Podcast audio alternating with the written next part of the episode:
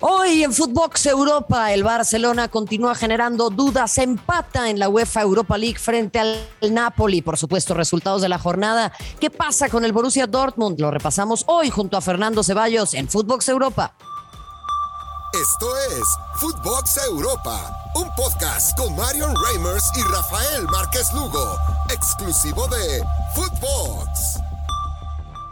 ¿Cómo están? Qué placer darles la bienvenida a Footbox Europa, en donde hablamos de esto que tanto nos apasiona, el fútbol europeo. Ha sido una semana muy intensa con la Champions League. Eh, tuvimos extraordinarios encuentros y bueno, ahora aparece la UEFA Europa League que a decir eh, de Xavi, pues le duele, le hiere, le duelen los oídos, le da coraje escuchar el himno de la Champions y es que al Barça le encantaría estar en el torneo de clubes más importante del mundo y tienen que jugar un torneo de categoría menor. En esta ocasión el empate un gol con el Napoli, muy interesante porque para mí estos son dos equipos que están obligados a levantar el título mayor, así me parece la obligación ¿Qué cree? No para el Barça, ¿eh? Para el Napoli, que finalmente tiene ya que mostrarse como un equipo copero y entendiendo que el Barça es un equipo en reestructuración y además, pues no le alcanza, no tiene lana. Mi querido Fernando Ceballos, ¿cómo estás? ¿Qué tal, Marion? Un gusto saludarte. 18 años tuvieron que pasar para que el Barcelona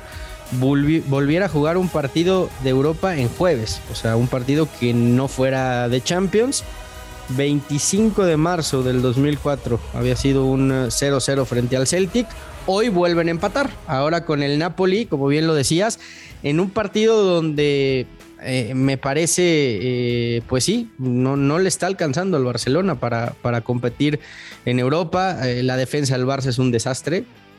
El, gol que, que, marca el Napoli es un, es un rechace que Ter Stegen deja y que toda la defensa se queda dormida. Y, después aparece este penal que, marca de buena manera, pero sí, a este Barça no, no, le está alcanzando para competir. ¿eh? Pues es que no le alcanza ni para los fichajes, pero sí aparece ahí Ferran Torres que anota por la vía del penal. ¿Le ves la mano de Xavi a este equipo o le faltan jugadores? Sí le veo la mano, o sea, sí creo que, que en esencia el Barça ha tratado de recuperar un poco el, el estilo y la idea futbolística. El tema es que necesitas también los intérpretes y creo que en muchos jóvenes Marion los tiene. Hay que esperar a que, a que terminen de madurar, ¿no? Algunos de ellos maduraron por urgencia porque tenían que estar ya listos cuando quizá todavía, a pesar de que futbolísticamente son buenos jugadores, no, les puedes fincar una responsabilidad como ser los, los que lleven el, centro del campo de un equipo como el Barcelona. Pero intérpretes, en, en un futuro estos, estos niños van a estar el tema es que la exigencia del Barcelona es ganar en donde se pare y hoy lo único que te queda es la Europa League porque no puedes aspirar a ningún otro trofeo, ¿no? Bueno, pues la vuelta para el 24 de febrero, ¿cómo tendría que eh, plantearse este partido de cara, de cara a la vuelta, Fer? Yo creo que no va a cambiar mucho el, Barcelona, ¿eh? va, a tratar de tener la pelota, va a, tratar de, de hacer su fútbol le va a beneficiar al Napoli, evidentemente, porque eh, a la contra puede ser muy dañino el, equipo italiano. Seguramente ya habrá recuperado jugadores como el Chucky para ese partido, en donde sabemos también eh, explotarlo a velocidad puede ser letal para un Barça que, defiende muy alto y que de repente si, si le agarran las espaldas a los defensas, hablando justamente de lo mal que defiende el equipo, pues te pueden hacer muchos daños. ¿No, ¿no te parece también que, hay jugadores en bajo nivel y, apunto a uno como Ter Stegen, que está muy lejos de su mejor versión? Bueno, a ver, es que también si la defensa es un desastre, pues lógicamente no podemos pretender que el arquero este, esté a la altura, ¿no? ¿O, qué opinas, Fer? Sí, pero eh, en otros años me parece que inclusive también con una defensa que, que no daba muchas garantías, el héroe terminaba siendo el arquero alemán, ¿no? Y hoy no sé si sea también eh, contagiarse un poco de lo mismo, Marion, de ese, bajón que vemos en varios futbolistas del Barcelona, pero ya no está siendo ese Ter Stegen que, que, era figura absoluta partido tras partido del Barça. Es que la temporada pasada hablábamos de dos jugadores, Ter Stegen y Messi. Hoy Messi ya no está y creo que Ter Stegen no anda en su mejor versión. Eh, eso, es, eso es una realidad, se ha ido cayendo a pedazos el Fútbol Club Barcelona y vamos a escuchar a Xavi Hernández, quien habló después de este encuentro, eh, mencionando que bueno, hubo muchas jugadas que les faltó concretar y ahora vamos a hablar también de los abucheos. Por lo pronto, aquí el entrenador del Barça. Bueno, el día del Atlético fue incompleto en el sentido de que tuvimos una expulsión y no, no, se, pudo, no se pudo generar más ocasiones en ese momento, ¿no? Hoy hemos estado los 90 minutos con 11 y, y hemos atacado hasta el final, lo hemos intentado de todas las maneras, hemos generado muchas, muchas y, y muy claras, muy claras. Sí, son, al final son errores nuestros, porque tienes que ser más efectivo, ¿no? De, en las, en las áreas, ¿no? Hemos concedido un gol cuando mejor estábamos y luego no sé si hemos chutado, no sé, 22, 23, me decían, ¿no? 24 veces y yo creo que 6, 7 ocasiones muy, muy, muy claras. Entonces son, son errores nuestros que hay, que hay que mejorar. Es una pena no, llevarse una victoria como mínimo hoy, es una pena. Bueno, pues ahí entonces Xavi Hernández, que una vez más eh, es picante, lo había sido en la previa también.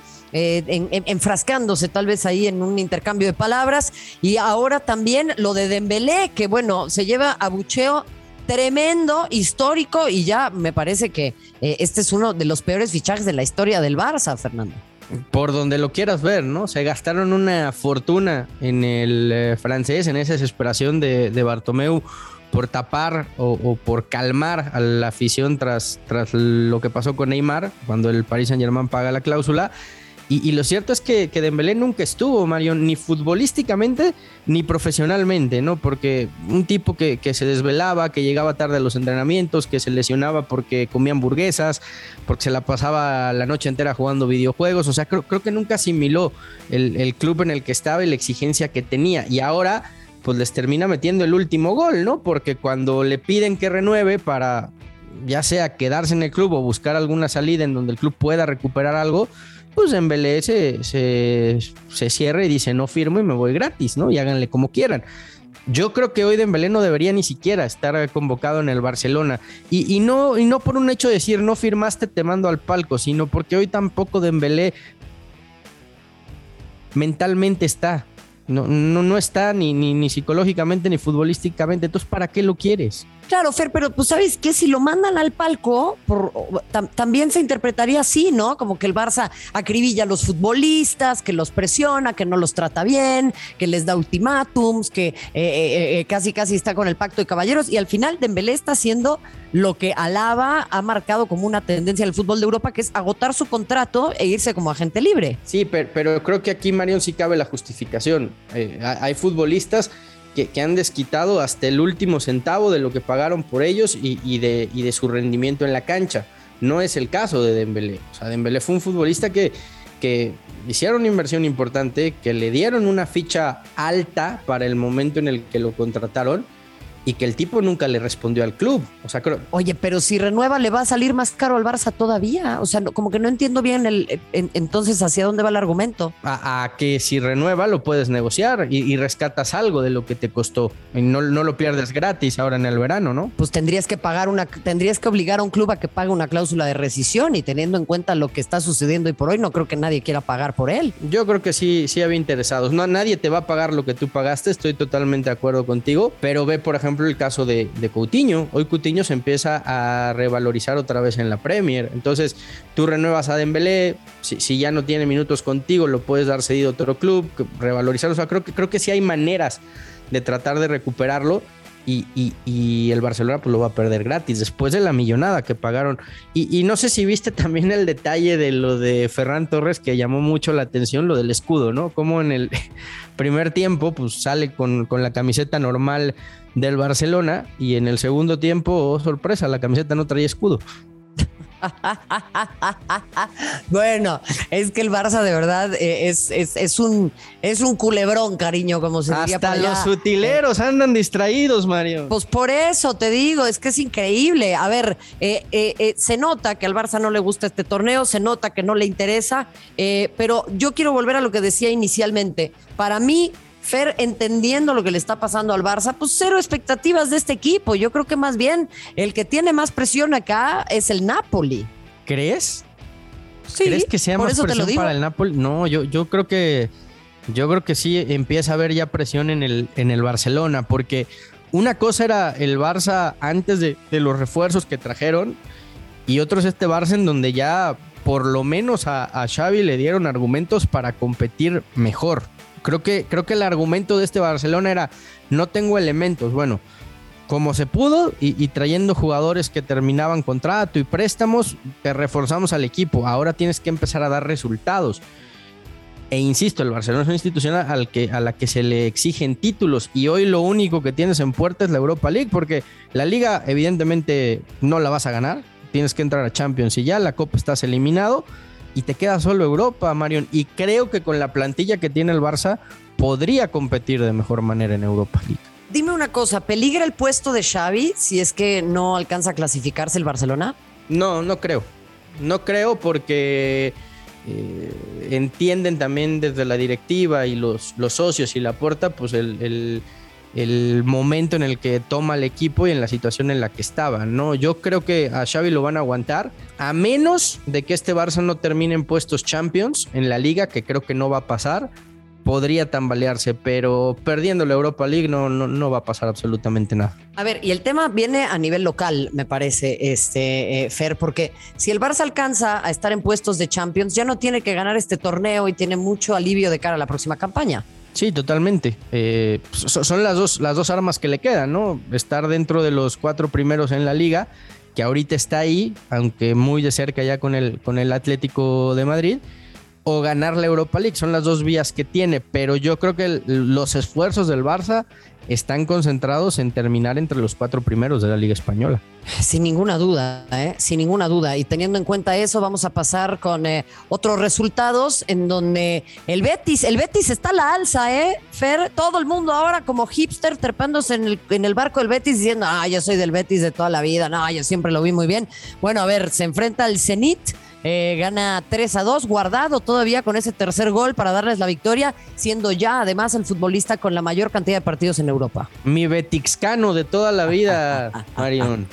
El equipo, el equipo europeo más mexicano, ¿no? En este momento. Sí, la verdad que, que anda jugando muy bien de la mano de Pellegrini. Sabemos de la capacidad del ingeniero, lo que ha hecho con equipos de esta categoría, ¿no? Como Villarreal en, en, su tiempo lo llevó a unas semifinales de Champions, como el Málaga. Y, hoy en la liga además lo tienen puestos Champions al, al Betis, ¿no? Eh, lo de Andrés Guardado, pues qué decir, yo, yo no entiendo cuando hay gente que, dice que Guardado no tiene que ir a la selección mexicana, pues bueno, que, lo vean más seguido jugar en el Betis, ¿no?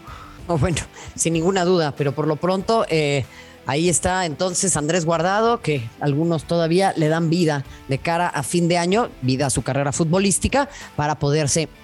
Eh, pues clasificar y participar al Mundial de Qatar. Borussia Dortmund frente al Rangers en el Signal Iduna Park, o sea, frente al muro amarillo, termina cayendo cuatro goles a dos. Esto es un escándalo, ¿eh? Lo que está pasando con el Dortmund, que era ahí el que más o menos le ponía cara al Bayern, y por eso ahora, ahora se está hablando incluso de una liguilla en Alemania, Fer. Sí. Sí, la, idea que surgió en la Bundesliga, ¿no? Los cuatro primeros, jugar por el título, porque bueno, es, impresionante cómo robó el Bayern la, Bundesliga. Eh, bien por, el Rangers, ¿no? Un resultado totalmente inesperado, pero también yo no sé qué tanto al Dortmund le está llamando la Europa League. Es que fíjate que eso es, entran como en una depresión, Marion. Después de estar en Champions, tener que ir a Europa League, no es fácil asimilarlo, ¿eh? Y, ahí entonces continúan eh, complicándose las cosas. Otros resultados, Sevilla. Sevilla sigue muy bien, ¿eh? para mí puede ser también candidato. Le gana tres goles por uno al Dinamo Zagreb. El regreso de Jesús Navas, pero para mí esto no tendría que ser ninguna sorpresa, ¿no? No, es, es la competición por excelencia del Sevilla y esté quien esté, el Sevilla es candidato a ganar siempre la Europa League. Y vamos a cerrar con otros resultados. Fer, el Leipzig, esto sí me sorprende, ¿eh? Un equipo que llegó a ser semifinalista de la Champions, empatando con la Real Sociedad, que también anda bien. Sí, un, equipo de Manuel Alguacil, un técnico de casa que conoce muy bien lo que es la, la, Real Sociedad, que los ha hecho jugar de manera extraordinaria, los ha hecho competir también en, en la liga y que en Europa pues no, no ha desentonado para nada. Buen resultado para la Real que creo que lo puede acabar de, encaminar en Anoeta, ¿no? Bueno, y ahí entonces cerrando el Porto le pega 2 a 1 a la Lazio, un doblete de Tony Martínez. Así entonces la jornada en Europa con este torneo, la UEFA Europa League. Recuerden, nos califique, nos participe. Estamos en todas las plataformas de lunes a viernes. Esto es Footbox Europa. Fernando Ceballos, un fuerte abrazo, gracias. Fuerte abrazo, Marion, que estés muy bien. Igualmente a ti, a todo el público que nos acompaña. Mi nombre es Marion Reimers. Gracias. Hasta la próxima. Esto fue Footbox Europa con Marion Reimers y Rafael Márquez Lugo un podcast exclusivo de Footbox.